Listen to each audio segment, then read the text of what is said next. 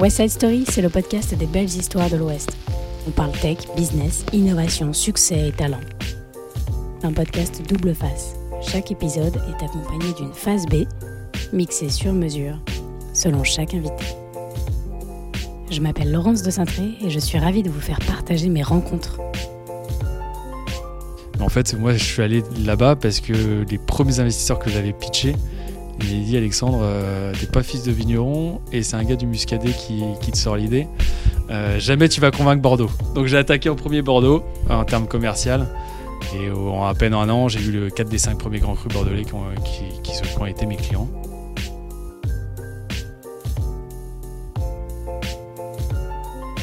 Bonjour à tous, bienvenue dans cet épisode.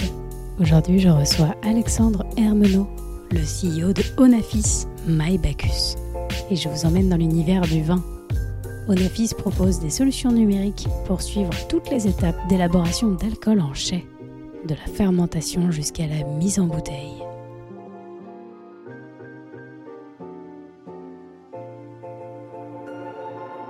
Comment tu pitches ta boîte? Euh, nous, on a un outil de traçabilité automatique en fait euh, des vendanges jusqu'à la mise en bouteille.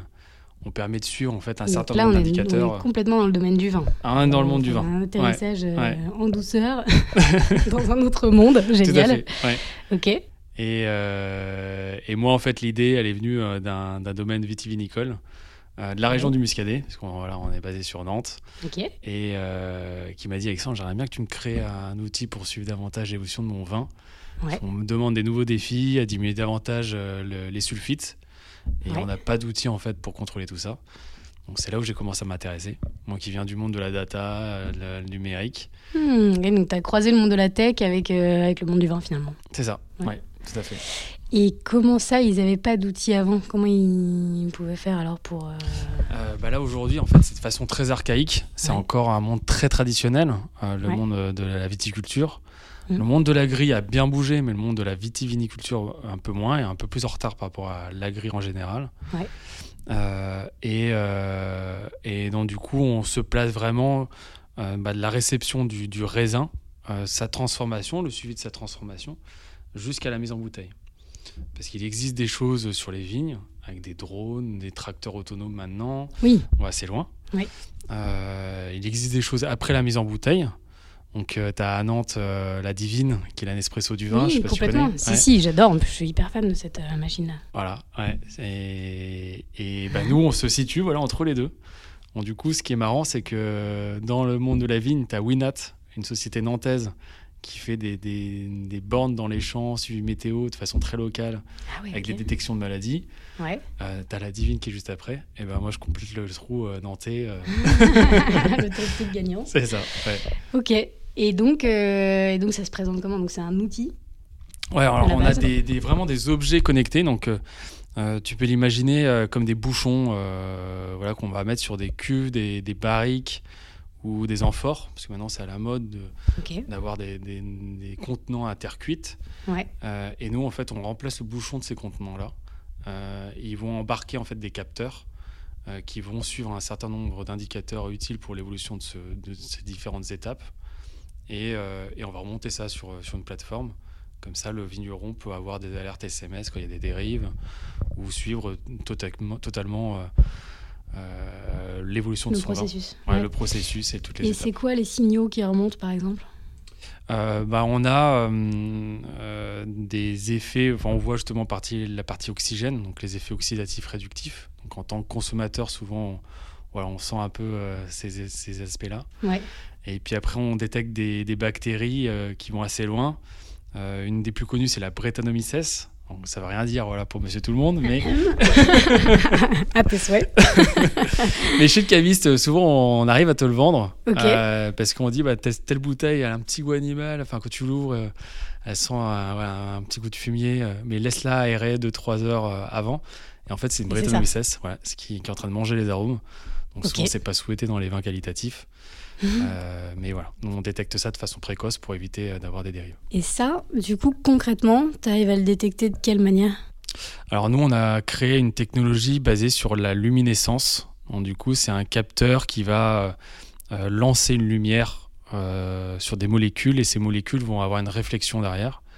Et en fonction de ces réflexions, bah voilà, on va détecter, on va dire, bah, toi, tu es, es, une Brettanomyces, toi, tu es, de l'oxygène, toi, tu es du CO2 dissous. Enfin, voilà, on arrive à catégoriser comme ça. Waouh! Euh, bah, avec la luminescence, on va assez loin. Hyper puissant, ouais. Ouais, c'est hyper puissant. Aujourd'hui, il y a même des. On peut détecter chez l'homme des, des, cancers, euh, différents, différents éléments. Enfin, c'est une, une, technologie assez forte. Mais nous, on l'a adapté euh, au milieu vitivinicole. Et tu arrives à faire euh, rentrer tout ça sur un bouchon ou équivalent euh... C'est ça, ouais. Dingue C'est incroyable. Combien de temps vous avez mis pour mettre au point ce, cet ah, outil Moi, j'ai mis plus de trois ans. Avant. J'ai commencé en 2017.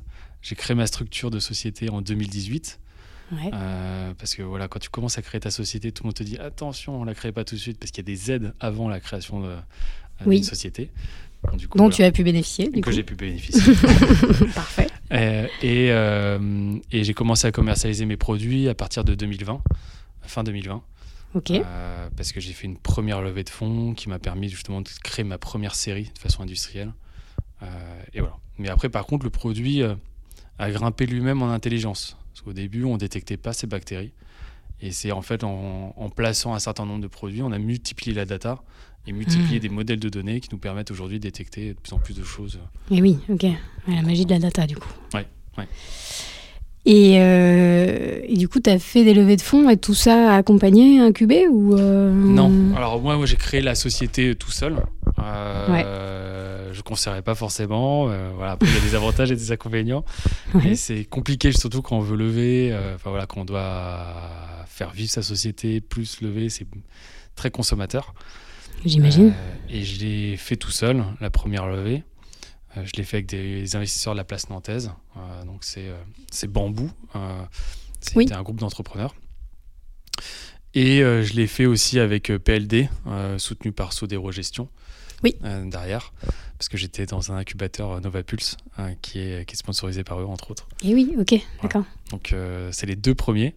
Et puis après, j'ai fait une nouvelle levée de fonds l'année dernière. Euh, qui est plus grosse. Parce que la première était de 400 000 euros et la deuxième, euh, j'arrive à 2 millions d'euros. Euh, voilà. Bravo. Mm. Vachement bien. Beau parcours. Ouais. Et, et, donc aujourd'hui, ça représente euh, combien de clients? Aujourd'hui, on a dépassé la barre des 100 clients. On a 100, 130 clients, principalement basés sur Bordeaux. Parce que moi, j'ai commencé oui. en fait à ouvrir à Bordeaux. Logique en même temps. Logique, euh, oui. Euh, oui, parce qu'effectivement, c'est là où on a la plus belle force vitivinicole en France. Après, la Bourgogne aussi a une belle force.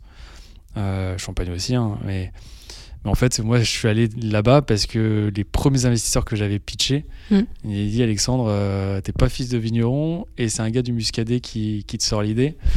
Euh, jamais tu vas convaincre Bordeaux. La crédibilité euh, à échelle. ouais, c'est vrai. Donc j'ai attaqué en premier Bordeaux en termes commercial. Ah ouais. Et ouais, ouais. en à peine un an, j'ai eu le 4 des 5 premiers grands crus bordelais qui ont, qui, qui, qui ont été mes clients. Donc du coup, voilà, après ça, ça a permis euh, d'aller un peu plus vite euh, voilà, sur d'autres régions vitivinicoles en France. Euh, Aujourd'hui, on a des bureaux à Nantes, aussi à Canéjan, donc du coup à côté de Bordeaux. Ouais. Et on a des bureaux aussi maintenant à Barcelone, en dessous de Barcelone à Villanova et enfin en Catalogne. Génial. Ouais. Et vous êtes combien en tout aujourd'hui? On va arriver à 20 là, le mois prochain. Euh, donc avant ma levée qui a été faite euh, fin mai 2022, euh, on était 6 dont 3 alternants. ouais. Et là voilà aujourd'hui on n'a qu'un seul alternant. donc génial. Ouais, génial. Donc ça t'a permis de faire grossir l'équipe. Oui, tout à fait et vraiment d'avoir du support parce qu'effectivement ce que je disais au début quand on est tout seul c'est compliqué hein, parce qu'on ouais. ouais, on a la logistique à gérer enfin quand on a un produit en plus ouais, c'est assez complexe et super cool d'avoir maintenant des équipes aussi et du coup dans, dans, tes équipes ça représente euh, quel type de compétences donc? Euh, j'ai 50% euh, commercial et 50% tech mais dans la tech j'ai des ingénieurs informatiques et mmh. aussi j'ai des ingénieurs agroalimentaires qui vont permettre d'analyser la data et de bien l'interpréter pour nos clients. Parce que c'est ça notre job aussi.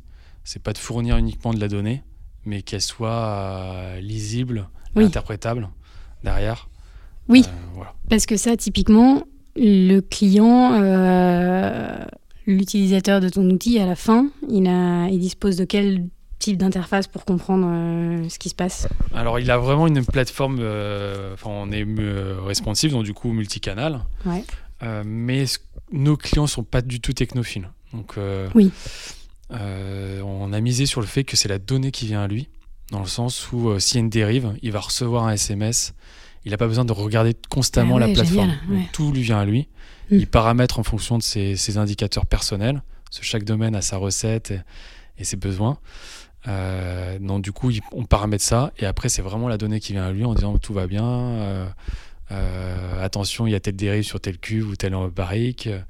Euh, voilà, ça surveille pour lui. euh, Excellent. En fait, euh, c'est des, des tableaux de bord, si je caricature un peu, de, de surveillance euh, de, de vin. Ouais, c'est ça. En fait, on est euh, vraiment entre. bah, je dis des fois, on est un peu le Securitas du monde du vin, Ouais, dans le sens ça. où c'est un peu l'alarme. Ouais. Euh, Il y a ça, et puis en même temps, euh, on a ces tableaux de bord qui permettent d'être d'être certain d'être sur sa trajectoire onologique, donc sur la trajectoire du caractère que que le domaine veut avoir Oui. dans son vin. Mm. Et nous, avec tous ces indicateurs, on arrive à voir, à voir euh, si voilà, il y a des goûts fruités aussi qui se créent, ou voilà, des brettes, euh, des brettes OSS qui, qui se créent aussi, qui donnent d'autres d'autres effets. Voilà, on, a mis tout ça en place. Et tu avais à l'origine un- une appétence pour ce secteur-là? Ouais, Ouais. euh, alors moi, je viens du monde de la banque, donc rien à voir. Non, rien à voir, par exemple. ok. Et, et effectivement, un banquier a moins les yeux qui pétillent qu'un vigneron. Euh, donc, euh, moi, c'est ça qui me plaisait. C'est les, les vignerons, j'adorais aller voir parce que ils ont des plein d'histoires, ils sont passionnés de leur métier, c'est leur bébé et ils ont vraiment des, enfin, des beaux yeux. euh, C'est chouette. Ouais, Ouais. c'est ça. J'ai toujours voulu travailler avec des, des personnes comme ça et c'est comme ça, voilà, que aussi bah, fait que ça, on aime son quotidien aussi. ouais, bah, c'est sûr. parce qu'on a des clients sympas. T'as des, euh, des modèles euh, dans le secteur qui t'inspirent ou qui sont... euh, C'est quoi tes sources d'inspiration, par exemple? Bah, moi, je trouve qu'il y a des inspirations aussi bien justement bah, des personnes comme Bill Gates, je trouve qu'il y a- qui, qui m'étonne encore même aujourd'hui alors qu'il est plus actif. Mm. Mais il a une- un état d'esprit très maîtrisé, très posé, mais en ayant toujours un, un coup d'avance sur tout le monde. Mm. Euh, donc ça, ça c'est quelque chose qui me fascine. Euh, et, euh, et après, non, c'est plutôt des modèles qui m'entourent. Euh, Donc, euh, euh, j'ai quelqu'un justement qui est dans Bambou qui me fascine, euh, qui est un entrepreneur. Moi, je ne citerai pas parce que voilà, il fait partie de mon board. C'est toi qui vois, hein, voilà. je serais ravie. moi. Mais, euh, mais, euh, ouais, qui a construit lui-même euh, bah, sa société, euh, qui est parti de rien, et, mais qui est aujourd'hui un- hyper percutant sur le moindre chose. Donc euh, une intelligence d'esprit qui, qui, qui me fascine et qui, et qui me donne envie de grandir euh, voilà, euh, Mm. constamment aussi de mon côté. Ouais, génial. T'as des, des inspirations de- d'international? Ouais. Donc on a commencé l'Espagne. Euh, là maintenant aussi on a démarré les États-Unis. Donc j'ai quelqu'un aux États-Unis Ah ouais, qui, génial. qui est. On va à partir de juillet avoir un bureau aux États-Unis en Napa Valley. Trop bien. Euh, on a envoyé des choses au Chili euh, parce que les vendanges sont décalées. Oui, et puis oui, sud. bien sûr. exact. Oui, et puis on a envoyé quelques éléments aussi en Australie. Donc ouais, on a une ambition forte sur l'international parce qu'il y a des besoins. Excellent. Ouais. Euh, et les besoins sont pas que qualitatifs, parce que du coup j'appuie dessus souvent parce que c'est le premier besoin du vigneron qui m'a demandé. Mm. Mais il y a aussi des besoins par rapport à nos outils de- d'automatisation, de, sécurité justement. Donc ils ont des problèmes de recrutement et tout ça permet justement de sécuriser avec moins de personnel aussi. Donc Mm. c'est des enjeux euh, auxquels on peut répondre. Au Chili justement, ils ont des problèmes de recrutement, aux États-Unis aussi. Euh, et donc nos outils répondent à ces douleurs. Et ça, tu le sais parce que tu as été te confronter un peu à ces marchés-là, en discutant avec, euh, avec eux. Oui, c'est ça. Ouais. La règle d'or euh, dans, dans mes équipes, c'est on peut avoir de très bonnes idées ici, mais il faut les confronter au terrain rapidement. Hmm. Et, euh, et quand je dis les confronter, c'est pas de montrer la solution tout de suite au client, c'est plutôt euh, que ça vienne de lui. Donc du coup, pousser pour voir si justement cette solution peut venir naturellement du, du client. Et c'est ça qui est compliqué, hein, euh, des fois, à expliquer aussi à mes collaborateurs. Mais pour moi, c'est c'est une règle d'or, comme ça on est sûr d'avoir un produit qui, qui répond à un réel besoin et pas un besoin imaginé. euh, et qui va être assez éphémère. Et faire perdre du temps potentiellement. Ouais. Et ça, comment, comment vous communiquez avec eux? De manière assez simple. Euh, c'est des clients que vous appelez, vous essayez d'entretenir des relations avec eux. Alors non, nous, euh, il faut du terrain. C'était des, des, hommes et des femmes qui aiment taper sur l'épaule ou toucher le produit. D'accord. Et oui. Euh, un monde. donc nous, c'est assez, assez très traditionnel par rapport à d'autres entrepreneurs que je connais. Tu fais pas des visios avec eux Non. non, Par exemple. ça arrive, mais c'est très rare. ouais. Donc, ouais. Euh, donc, non, il faut se déplacer. Euh, c'est ça qui coûte cher chez nous, hein, cette, cette, partie euh, prospection et éducation. voilà, quand on a un produit innovant, il y a forcément de l'éducation. Mm. Mais et on mise beaucoup sur, le, sur, le, terrain. Ouais. ouais. Il y a des, hum, des concurrents qui proposent déjà ce type de service? Alors ouais, non, du coup, on a deux grosses gammes de produits. Donc la partie suivie de fermentation alcoolique, donc du coup de la transformation d'un jus en alcool. Euh, et, après, la partie suivi d'élevage, donc du coup, c'est après ta fermentation alcoolique. Ils vont commencer à construire le caractère euh, du vin. Donc, euh, du coup, il dure entre 4 et 48 mois, enfin, suivant, sur les méthodes du domaine. Et ils font élever dans des barriques, des amphores ou des, cuves. Et nous, c'est deux gammes, là, donc de fermentation et élevage. Fermentation, on a de la concurrence. Et c'est un avantage pour nous. parce qu'on a moins d'éducation. oui. En plus, on est compétitif et nous, on sait s'adapter à n'importe quel type de, de, méthode de travail et pas les autres. Du coup, euh, voilà, on passe devant souvent eux. Euh, c'est top. Donc c'est plutôt sain. Tout va bien. Ça va. Euh, et c'est devenu notre produit de tête de gondole, alors qu'il est sorti après, un an après l'autre. Ah c'est marrant ça. Mais parce que l'autre, on est tout seul et on a une grosse phase d'éducation derrière, beaucoup d'accompagnement. Et on rentre de façon très anecdotique dans un domaine et, et tout doucement, on déploie, on déploie, mais euh, c'est assez long. Hmm. Ces concurrents en question, ils sont, euh, ils sont en France? Non, les concurrents sont. Euh, enfin, alors on a. on a une concurrence qui est une société portugaise qui est sortie depuis 2005 et qui est vraiment en concurrence directe avec notre solution parce qu'ils apportent le même service sur cette partie suivi fermentaire, hein, suite fermentation. Euh, tu les avais déjà identifiés depuis euh, le démarrage, ouais. Ouais, tout à fait. Et après, on a une autre société euh, bah voilà, qui pouvait être en concurrence, qui s'appelle Vivilis, qui est une société française, et qui a pu être vue comme une concurrence parce qu'ils apportent cet élément de mesure de suivi de fermentation. Mais aujourd'hui, c'est un partenaire parce qu'ils nous revendent, parce qu'ils ont trouvé que notre solution était beaucoup plus simple. et c'est entre autres eux qui nous vendent aux États-Unis, au Chili aujourd'hui. Ah oui, génial. J'ai te demandé comment tu fais pour embarquer comme ça sur des continents différents. Bah, c'est ça, ouais, ou des appels entrants, ça nous, peut nous arriver. Ça nous arrive aux États-Unis. Euh, et puis après, il faut trouver ouais, des bons acteurs pour, pour t'aider, parce que là, on est assez loin quand même. Hein, donc, on ne parle pas d'un pays européen où tu as proximité. Non, c'est clair, ouais. Même fuseau horaire et tout.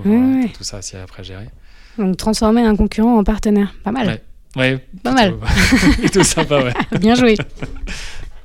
donc, du coup, au final, aujourd'hui, on n'a vraiment qu'un seul, euh, qu'un seul concurrent. Euh, euh, mais euh, qui pour l'instant n'arrivent pas en tout cas à percer alors qu'ils sont sortis euh, bah, 10 ans avant nous, même plus que 10 ans avant nous. Et ce, du coup, toi, ton differential advantage, on va dire, c'est le, la simplicité du produit, l'approche. Ouais, c'est. nous, notre force, c'est justement cette, ce côté d'être, de s'adapter à n'importe quelle méthode de travail méthode de travail. Donc ça veut dire que oui, parce que chacun euh, travaille différemment, j'imagine. Ouais. Bah, alors quand je dis ouais, méthode de travail, c'est effectivement tu as des, des, vins blancs, des rosés, des rouges. Donc, Du mm. coup, je veux pas travailler les mêmes cépages, voilà, le, même, euh, le même type de vin. Et après, tu as la méthode aussi où euh, bah, il y en a où des vins nature, par exemple, en ce moment, c'est assez, assez, à la mode. Bien sûr, oui. du coup, sans intrants, voilà, avec peu de, peu de choses à apporter. Euh, mais du coup, ils ont encore besoin beaucoup plus d'outils qui vont euh, détecter des dérives. Parce Complètement. Que, voilà, c'est ah beaucoup plus risqué. Euh, donc s'adapter à ces méthodes-là, s'adapter à la, biodynamie, où il faut peu d'ondes derrière et on regarde la Lune, comment elle bouge, et, on va travailler avec ça. Et du coup, nos outils les aident aussi. Et après, des méthodes très traditionnelles, où bah là, c'est plutôt du rendement, euh, avec des grandes cuves énormes, euh, alors que les autres vont être plutôt avec des petits contenants. Euh, et voilà, nous on sait s'adapter à tout ça. C'est des vraies opportunités pour toi, j'imagine, ces tendances un peu, un peu nouvelles là. Oui. ah non, complètement. Bah, il y a deux opportunités. C'est effectivement les tendances nouvelles, la consommation qui pousse à plus de traçabilité. Ouais. Oui, déjà. Le vin, c'est déjà, c'est le vin, c'est un des produits alimentaires qui, qui n'a aujourd'hui rien sur son étiquette. C'est le seul produit alimentaire qui n'a pas. Euh, on achète euh, un produit alimentaire, normalement, c'est marqué. Euh, mm. Il y a le 40-41. Enfin, il y a des. Y a des oui, effectivement. Ce qui se passe dedans. bien sûr. Et le vin, non. Pour peu qu'on passe un petit coup de scanner Yuka dessus, hop, on sait tout. Oui, voilà, c'est ça. Le vin, c'est encore plus mission impossible. Quoi. Ouais, c'est ça. Et par contre, il y a une obligation européenne qui va tomber l'année prochaine où voilà, ils vont devoir s'y mettre. et bah, bah, nous, on va faciliter tout ça. Et après, il y a l'aspect aussi où les consommateurs, bah, justement, consomment moins de vin, mais plus qualitatif, parce qu'ils sont plus mm. attentifs à tout mm. ça. Et pareil, nous, on rentre dans cette philosophie où, bah, entre guillemets, on va pas mettre n'importe quoi dans son vin, n'importe quel intrant pour, pour corriger des défauts qui sont arrivés, des dérives qui sont arrivés. Donc, on va essayer de les anticiper. Donc, du coup, ils sont obligés de nous s'équiper de, d'outils comme les nôtres. Ouais, génial. Donc, le sens du vin est plutôt porteur pour vous. Oui, oui. Tout à fait. Plutôt en bonne voie. Et si on, si on parle juste un peu euh, chiffres, du coup, ça donne quoi? Vous êtes. Euh, donc là, tu as fait une levée de fonds récemment, donc j'imagine que euh, tu t'en es servi pour recruter, construire ton équipe. Oui. Est-ce que c'est un service qui est rentable aujourd'hui? Non. Pas encore. Non, non, c'est ouais, c'est pas rentable. pourquoi? Parce qu'il y a cette phase d'éducation qui est très lourde. Donc, il y a un gros investissement là-dessus. on est sur un produit physique du coup, euh, voilà, quand j'ai eu mes 2 millions en deux semaines, il y a 600 000 euros qui sont partis uniquement, 600 000 euros qui sont partis uniquement en, approvisionnement parce qu'il fallait que je livre pour mes vendanges qui étaient euh, deux mois après. Eh euh, donc, cette part-là est assez, assez costaud. Oui, parce que tu as un outil numérique, mais tout ça passe par évidemment un outil physique. Mm. Et là, tu as de la prod, tu as, des achats de matières premières à faire, tu as mm. du donc euh, il y a beaucoup, enfin la plupart de mon argent part là-dessus, hein, euh, plus que par rapport à d'autres sociétés qui sont très dans, sur des modèles SaaS, euh, très numériques, oui. ou là plutôt sur l'humain, à du recrutement. Et nous non, il y a une grosse partie d'argent qui va sur le matériel. Donc donc ça déjà fait que, en plus on doit l'anticiper parce qu'on nous sur sur le, vin, les vendanges c'est qu'une fois dans l'année. Mmh. Voilà, c'est que que de, août à, octobre. Euh, donc il faut anticiper tous ces approvisionnements. Euh, et, euh, et après, on, sera, on pourrait être rentable justement dans, dans un an, mais c'est pas l'ambition, c'est justement de conquérir justement d'autres marchés, d'autres, marchés, d'autres pays. Et puis aussi, on va, là, on s'ouvre depuis, bah, depuis semaine dernière, on a ouvert nos premières brasseries. Donc on s'ouvre aussi à, voilà, à la bière, ah ouais. Euh, on s'ouvre maintenant aussi aux spiritueux. Euh, donc voilà, aussi on ouvre d'autres panels derrière. Euh, oui, génial, effectivement, ça pourrait très bien être un modèle duplicable. Mmh, tout à fait, ouais. C'est ce qu'on voilà, ce qu'on va créer là justement sur les mois à venir aussi, pour avoir moins d'effets saisonnés et de saisonnalité. Oui. Ouais. et pouvoir lisser justement bah, voilà, aussi bien la rentrée d'argent que, que nos approvisionnements aussi. Excellent. Et ça, ça représente une, cible potentielle qui est hyper vaste, du coup. Euh, oui, bah, les brasseries, euh, il y en a plus de 12 000 en, France. Euh, bon, la vitiviniculture, ils sont 55 000 vitiviniculteurs en, France. Mais en brasserie, on est plus consommateur, en sens, bah, des fermentations, ils en font tous les mois. Alors que bah, hmm. la fermentation en, vigne, on en fait qu'une fois par an. Donc euh, il y a ces, facteurs-là qui jouent aussi beaucoup.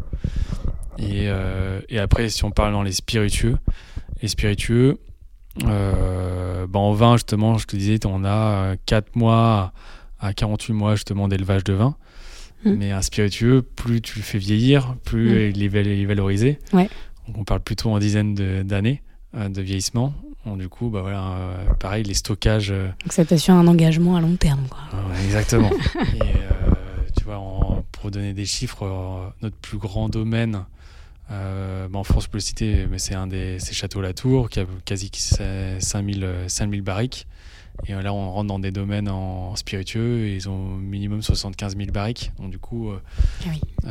voilà, le volume est, est complètement différent. Effectivement, ouais. C'est dingue. Ouais. Et c'est chouette parce que du coup, de, de se diversifier, ça t'ouvre aussi plein de, enfin, plein d'opportunités. euh, puis à l'international, pour le coup, euh, t'es, Alors, de ouais, quoi le faire marché. dans le monde entier, en fait. Bah, en plus, euh, enfin, je savais pas, mais chaque pays fait, euh, fait du vin en fait. Tout le monde fait du vin en fait. Il n'y a Ouais, pas que les. Français quoi. Ah bon Ah, Tu m'apprends un truc là. Ouais, c'est vrai que souvent on pense Espagne, France, Italie, mais, non, mais euh, oui, c'est vrai. Ouais. en fait il y en a partout. euh, Au Maroc, euh, il y en a en Israël, il y en a, il y en a en Pologne, il y en a partout en fait. Donc du coup, euh, euh, le marché est assez conséquent. Euh, Chine c'est en train de- de- d'augmenter euh, de façon conséquente justement ses, ses- ses parcelles viticoles euh, parce que euh, Du vin chinois, tiens. ouais. du vin chinois. Pourquoi pas Ouais. Et apparemment, ils font des choses super belles. hein. Certainement moins bien qu'en France. Faudrait les- faut, goûter, écoute. Excellent. Et euh, oui, du coup, la, la vocation à l'heure actuelle, c'est plus étoffer, prendre des marchés, pas forcément chercher un modèle de rentabilité illico presto, quoi. Non, euh, parce qu'en plus, on a d'autres indicateurs. Enfin, on veut, on veut continuer de. Moi, ce que j'appelle plutôt de la data intelligence, parce qu'on Mm. n'est pas, sur- enfin voilà, n'est pas sur l'IA, on est plutôt sur euh, vraiment euh, l'intelligence créée par rapport à la data et, et créer des modèles de données pour détecter de nouvelles choses. Donc, on continue nous notre R&D là-dessus. Ouais. Par contre, effectivement, le monde du vin, on commence à être, à être bon, à être, à être connu, euh, et essayer de créer justement d'autres secteurs d'activité, d'autres marchés. Mm. Euh, du liquide, il y en a d'autres qui sont même pas en alcool, et, et on sait qu'on a des, des percées possibles euh, dans le monde laitier ou voilà dans d'autres dans d'autres phases non liquides qui ont besoin d'outils aussi de traçabilité Oui. en continu. Typiquement, il y a une tendance un peu émergente aussi sur les. Justement, les vins sans alcool. Tout à fait. Ça, on en entend parler tout le temps. Mm. Et c'est probablement demain des, des, des besoins, euh, des besoins émergents, en fait. Complètement. Et qui ont besoin, en fait, parce que l'alcool est un protecteur. Donc, du coup. euh, oui, donc euh, encore plus potentiellement. Encore plus, ouais. Ouais. Mm. C'est une, une opportunité pour nous, tout ça. Ouais, c'est chouette. Et euh, trop bien. Est-ce que euh, comment il y a du, du chat GPT dans vos métiers, de l'innovation Qu'est-ce que tu penses des, des je sais pas des perspectives un peu euh, justement de l'IA et toutes ces toutes ces choses là dans ton métier? Euh, alors, moi, ça fait. À mes clients, ça fait leur fait peur, tout ça. Mais oui, j'imagine. Qu'il y a un monde quand même entre du Ah, il coup euh, tes ouais. clients et finalement ce que ce que tu leur proposes quoi. Ouais. Donc nous, ouais, non, on, bah voilà, on parle rarement de ça. Euh, par contre, on est plutôt justement axé sur euh, euh, des tâches chronophages ou justement ces problèmes de recrutement aussi, pour qu'ils soient vraiment sur leur valeur ajoutée. Et, et quoi qu'il en soit, on est très loin de remplacer le, le, le monde humain sur la partie gustative et olfactive. Et Ouais. c'est ça qui crée aujourd'hui encore euh, bah, chaque vin complètement différent parce que le, le- le chef de cave, le maître de chez, le vigneron, euh, bah, son affinité qui va faire qu'il va construire un caractère différent de son voisin alors qu'il peut avoir le même cépage et un coteau voisin. Oui. Mais voilà. Euh, donc du coup, euh, on n'est pas encore là. Euh, je sais même pas si c'est une trajectoire que moi je recherche. Hmm. Donc non, c'est plutôt à faciliter à avoir des vins plus qualitatifs avec moins d'intrants déjà. Il Hmm. y a du boulot. Quoi. Il y a déjà de quoi faire, ouais. Ouais. Du coup, ça veut dire que tu envisagerais un, un autre tour de table euh, dans quelques années pour aller chercher, ou quelques mois d'ailleurs, pas forcément besoin d'attendre si longtemps. Donc ouais, bah, ça y est, ouais, bah, d'ici fin d'année, en fait, on, Ouais, c'est ça, ouais. on, va, on va lancer euh, bah, un nouveau tour de table. Euh, bah, pour tout ça, en fait, pour le fait de, de- d'être plus fort sur la partie internationale, parce que quand je disais l'Australie, Chili, voilà, c'était des, des opportunités, des appels entrants qu'on a eus. Mm. Euh, mais il faut savoir y répondre, il faut avoir l'équipe aussi derrière. Euh, Il faut qu'on ait toujours cet aspect proximité Mm. pour éduquer. Euh, donc euh, oui, effectivement, il y a ça. Et puis après, il y a l'aspect de, de conquérir d'autres activités. Mm. Donc euh, voilà, j'en ai sorti quelques-uns. Et Ouais, typiquement, ouais. au-delà du vin. euh, Et quand tu parles d'éducation, c'est euh, ça passe par quoi Euh, C'est donc, d'après ce que j'ai compris, euh, déjà être en proximité, physiquement être là, Mm. c'est quoi C'est des formations c'est, Ouais, c'est des formations, c'est expliquer le produit, c'est être présent bah, dans, dans, les fédérations du monde du vin, dans, dans les clusters qui se font justement d'associations de façon régionale. Euh, parce qu'il y en a un en Bourgogne, il y en a un euh, Châteauneuf-du-Pape. Chaque appellation en fait a un peu son, son association. Mm. Et c'est de rentrer dans ces associations aussi pour parler de nos produits, voir, leur montrer ce que ça peut leur apporter et que ça les remplace pas. justement, c'est ça un peu les technos chez Les rassurer aussi. Ouais, c'est ça. Et c'est ça où ils disent mais non, mais moi je veux pas un vin comme Monsieur Tout le Monde. Bah, non, non, on va pas, on va pas te remplacer. du coup, on va plutôt euh, t'aider mm. à aller sur la trajectoire que tu, tu vises. De, ton objectif, quoi. du coup, euh, et sans, sans tracas, quoi. Ouais, et du coup, la, la... oui, il y a un effort de pédagogie, un effort de réassurance, euh, de effectivement le, le, monde un peu euh, de la tech doit pouvoir facilement effrayer, ouais. Ouais, c'est ça. Ouais. On est des fois justement, j'ai pu entendre ça où mais Alexandre, tu es, à contre-courant de ce que, ce que les mondes viticoles veulent faire, justement les vins nature. on me disait ça. Mais du coup, on a Patrick Bouju, qui est le, fer de lance, qui est le numéro 1 en vin nature, qui est notre client. Mais voilà, preuve que. la preuve que, ouais, voilà, c'est tout à fait possible. Euh, et que ça, y a un besoin aussi pour eux, quoi. Mais, mm. euh, mais voilà, faut l'expliquer, il faut être présent. Euh, et, et, après, l'avantage aussi dans notre monde, c'est que c'est vrai que c'est dur à rentrer dans ce monde traditionnel. Mais une fois que ça marche chez l'un, il y a du bouche à oreille qui se crée aussi. Mm du coup, il y a, un coût d'investissement qui est fort, mais on sait qu'à chaque fois qu'on rentre euh, chez un domaine, euh, bah, dans un an, il y aura plus 2 et dans trois ans, euh, il y a, x10. Quoi. Donc, du coup, mmh. Mmh. et c'est ça qu'aussi mes investisseurs le, voient très bien aujourd'hui, c'est qu'on s'est fait aussi de boule de neige. Une inertie forte, mais un effet boule de neige quand même. Le business model, du coup, c'est quoi? En fait, c'est une. Euh, parce que tu as un, outil qui pourrait se présenter comme un SaaS, mm. euh, mais en même temps, tu as un outil physique. C'est ça. Euh, Alors, du coup, on vend notre produit, nos objets. du coup, il y a un coût unitaire par, voilà, par objet. donc, du coup, par bouchon. Hein. Ouais. Donc, ça, c'est de la vente C'est de la vente, ouais. Mais ça doit à ça, en fait, nous, ce qu'on appelle une licence maintenance. Donc, c'est un abonnement. Qui va y payer par an pour accéder justement à notre plateforme. Euh, mais nous, quand on le présente dans le sens où euh, justement c'est licence maintenance, parce qu'on a à Nantes la vision de toute notre gestion de parc. Et on sait prévenir un client, attention, tu as vu qu'il y avait telle dérive qui arrivait, tu as reçu telle alerte, tu l'avais bien vu. Donc on a cette part d'accompagnement derrière mm. qui est très appréciée. Hyper importante pour eux. Et qui est hyper importante. Ouais. Et puis on va assez loin, justement, quand tu parlais d'IA, voilà, d'intelligence. Euh, on construit des rapports en fonction de leur trajectoire euh, de caractère qu'ils veulent avoir. Et ça, c'est des, modèles qu'on fait grandir. Euh, donc là, on touche, on frôle, on frôle l'IA, hein, parce que justement, c'est customisé en fonction des domaines et en fonction des data, enfin, un certain nombre d'indicateurs. Et, on leur crée ça aussi. Et dans, cet abonnement, bah, voilà, ils ont accès à, à ce service-là aussi. Ok. Ouais, donc euh, hyper, euh, hyper complet euh, pour le client et quelque part d'un point de vue business assez facile à anticiper. Oui, ouais, tout à fait. Ouais, ouais. On a donc l'avantage aussi de se créer ces choses-là, c'est qu'on pourrait, on pourrait avoir des, des effets qui freinent par des onologues conseils, parce que souvent les domaines se font épauler par des conseillers en fait sur la trajectoire logique. Et on a remarqué qu'en fait, ils nous prenaient comme une force, justement, donc on est complémentaires par rapport à eux.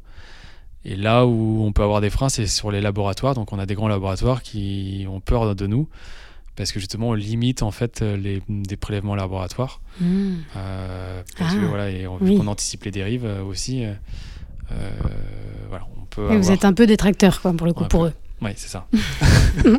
mais tant mieux à la fin. Il y en a qui nous prennent pour des copains et d'autres moins. Quoi. Oui, oui d'accord.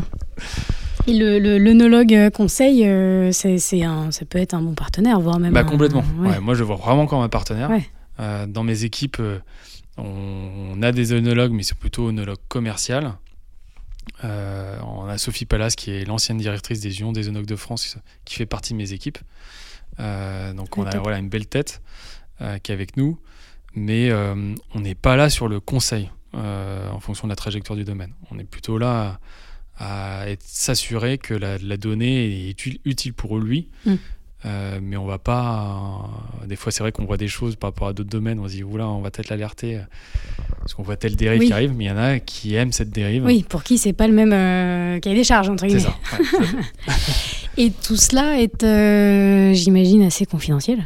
Oui. Entre vous et vos clients. Parce que du coup, toi, tu as. On ne parle pas comme ça dans le, modèle, dans le monde du vin, mais tu as des recettes un peu euh, du coup spécifiques sur chacun de tes clients. Quoi. Oui, ouais. Donc là, l'avantage, c'est que je viens du monde bancaire. Donc la partie sécu, c'était un des premiers oui, points. Bah, du, coup, bah, du coup, hyper important. Effectivement. toutes nos données sont hyper sécurisées. Et, et on, mais on a le droit d'utiliser euh, ces données en façon brute et anonymisée pour améliorer nos produits. ça, ça fait partie de nos, conditions. D'où le fait que petit à petit, tes outils soient de plus en plus performants. C'est ça. Ouais. Donc on a, on a mis ça en place. Donc il y, a pas mal de Enfin voilà, Winat fait pareil. Euh, donc on a, il y a beaucoup de gens, enfin, qui travaillent dans la data, euh, hmm. qui travaillent sur ces modèles-là, euh, où on a le droit d'utiliser la, donnée pour améliorer ses propres produits, on n'a pas le droit de le revendre ou l'utiliser de façon non anonyme pour, pour la montrer au public derrière. La communiquer, hmm. évidemment. Hmm. D'accord. Et euh, du coup, quand tu bois un verre de vin, tu arrives encore à être euh, naturel ou tu penses à tout ce qu'il y a dedans et t'imagines euh, toutes les datas que ça pourrait faire remonter? Ah, C'est vrai que des fois, on se retrouve à bah, avoir une autre vision, une autre vision du, de ce que je buvais hier bah et aujourd'hui. C'est sûr, forcément. Bah, il y a deux effets. Il y a l'effet justement où effectivement quand on se dit ah mais attends pour corriger il met ça dans son vin. Voilà je veux pas. Mais euh, il y a des fois des choses qui sont assez euh, étonnantes euh, quand on est uniquement consommateur, mais qu'ils ont le droit hein, de le faire. C'est pas marqué dans la législation, mais ça peut être très étonnant. Et, effectivement, quand on le sait, après quand on commence à, déguster, on commence à le détecter aussi. et puis après, l'effet aussi, effectivement, je travaille avec des domaines assez prestigieux. Donc j'ai eu la chance des fois de goûter à des domaines, enfin des, des bouteilles que j'aurais jamais pu euh, voilà, aborder. Et, et, ça donne une autre éducation aussi euh, euh, sur son palais. Quoi. Mm. Ah ouais, j'imagine. Ouais. ça doit être délicat d'arriver chez toi un dimanche avec une bouteille. non, non, non, surtout pas. J'adore découvrir. hyper intéressant, merci beaucoup. J'avais une petite question du coup pour la, la phase B du podcast.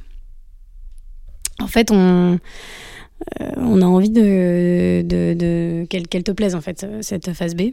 Et euh, accessoirement euh, qu'elle ressemble à, si possible, la personnalité de mon invité ou l'état d'esprit de, l'entreprise. Mm. T'aimes la musique? J'adore la musique, ouais. Chouette. Est-ce qu'il y aurait un titre qui te ferait plaisir à entendre sur cette phase B? Oula, oh la vache, dur. Ou si c'est trop dur, un style de musique, ça peut être. Euh, ça peut être. Genre les Daft Punk. Euh. Alors, donc, du coup, dans l'électro. J'allais dire, ça peut être une dynamique. Euh, on, peut, on peut se dire plutôt serein, plutôt péchu. Non, plutôt speed, électro. ok. je suis plutôt là-dessus. Plutôt quelque chose de tonique. Ouais, tout à fait. Tu sais que c'est marrant parce que dans le. Je trouve que dans le monde de la musique, il y a. Il y a pas mal de vocabulaire commun au monde du vin. Hum et de la l'émotion oui non mais c'est vrai mm. bah ouais parce que ça fait appel un peu au, au même au même euh, pas tout à fait les mêmes sens mais en l'occurrence à des émotions et à des ressentis mm.